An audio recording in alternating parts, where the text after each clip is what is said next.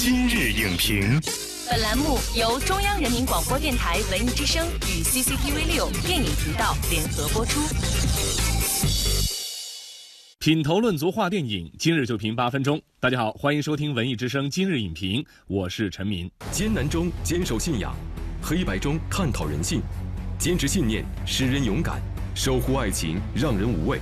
电影频道传媒关注单元入围作品引发热议，怎样的坚守最能打动人心？本期今日影评特邀影评人陈刚为您讲述一路走来那份不变的坚守。欢迎陈刚老师。主持人好，观众朋友们好。电影频道传媒关注单元的活动呢，已经进入第四天了。继《父子雄兵》《闪光少女》《逆时营救》等影片之后呢，昨天又有四部入围作品和大家见面，分别是《娘子军传奇》《机枪》《不成问题的问题》《最后一间房》。我们首先来看看评委们对这几部影片做出了怎样的评价。评委张卫，《娘子军传奇》用无穷的想象力连接历史和现实，通过对女性战斗场景的刻画，以显见的聚焦点发掘出宏大叙事。评委索亚斌，《机枪》从一场飞来横祸牵扯出一场大案，故事讲述视角独特，情节铺陈诡谲多变，镜头语言冷静克制，黑色荒诞的结尾让人意味深长。评委程波。不成问题的问题的黑白影像富有传统美学风格，呈现了中国社会独有的人情关系结构，并探讨了社会现代化进程中存在的矛盾。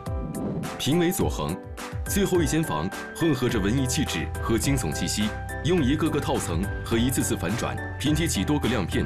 最终走向不常见的叙事迷宫游戏。可以看到，昨天展映的四部影片呢，以多元化的面貌吸引着各位评委。陈刚老师呢，也是评委之一。您看完了之后有什么感受？如果说此前的这个《父子雄兵》和《逆时营救》是我们把它定位成成长的话，那么这四部片子给我们传达一个概念，就是坚守。这个坚守，我觉得有三个方面。一个方面是主题和类型的这个多元化探索。嗯。第二个坚守是它在这个表现形式上的不断创新。第三个坚守是它一直在坚守着对于社会现实的关照以及反思。第一个坚守是如何具体体现在昨天那四部电影当中的呢？那四部片子它是完全不同的这个主题或者是类型。嗯，我们看到第一部片子，比如说《娘子军传奇》，它是一个对于红色经典的这样的一种致敬。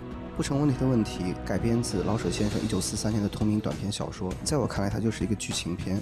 像《极枪》这部电影，它是一个非常具有类型探索的这样的一种我们叫做悬疑枪战也好，悬疑警匪片也好。嗯，像《最后一间房》呢，又带有某种惊悚类型的这样的一种气质。第二个坚守呢是形式和样式上的不断创新。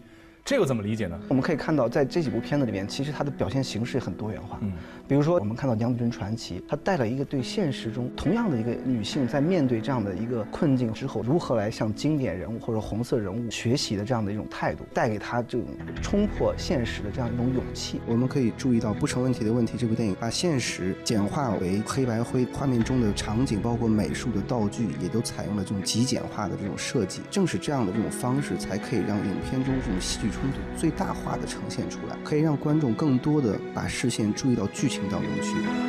比如说这个《机枪》和《最后一间房》这两部电影，它的这个表现形式，不管是在这种叙事节奏上，还是在这种时空的这种交错上。这是非常符合我们现在当下年轻人这种碎片化的对于视听的这种审美的这种情趣。这样表现形式的电影，它会不仅仅适合在荧幕上播放，也适合比如说在我们所看到这种不管社交媒体还是这种呃门户的视频网站上播放。所以也进一步拓展了这个我们呃传媒大奖这个单元。入围的这些电影，它的这个播放平台是的。您提到第三个坚守呢，是对于社会现实的一种关照和反思。对，这个具体在哪几部影片上面的表现是更加充分的？其实我觉得每一部电影，这四部电影都有涉及。我们可以发现不成问题的问题。从表面上来看，这个影片是战时重庆大后方一个农场里面的故事，离现在有一定的时间距离。很多人称为它叫文人电影。影片中的这种人物关系和社会关系的展现，其实它就是一个预言，在社会的时代的背景下，人与人之间的这种社会关系和人际交往的模式，不成问题，肯定不成问题。这四部电影，它其实不仅仅是对我们这个人们的这种生存状态的展现。更多的是对于我们说，在社会里边，人们面对社会压力，面对我们说人与人那种疏离感的社会关系之后，他所面对的那种精神困境。所以，就像《机枪》这一部作品哈，我们能够找到一种心理上的共通，或者说共振，有一种淡淡的失落在其中。我认为，在整个片子里边，每个人在影片中其实都有点我们所所以看到的那种对于未来生活不确定的感的这种东西。嗯。但是呢，同时也为我们看到了终将正义战胜邪恶这样的一种价值观。感谢陈刚老师的精彩点评，也感谢您作为传媒关注单元的评委对每一部作品的公正态度。在中国电影迅猛发展的今天，创作者除了博采众长，懂得坚守同样弥足珍贵。电影频道传媒关注单元也会继续坚守初心，为新人新作打造一个有力的推介平台，为国产电影开辟一方纯净的绿洲。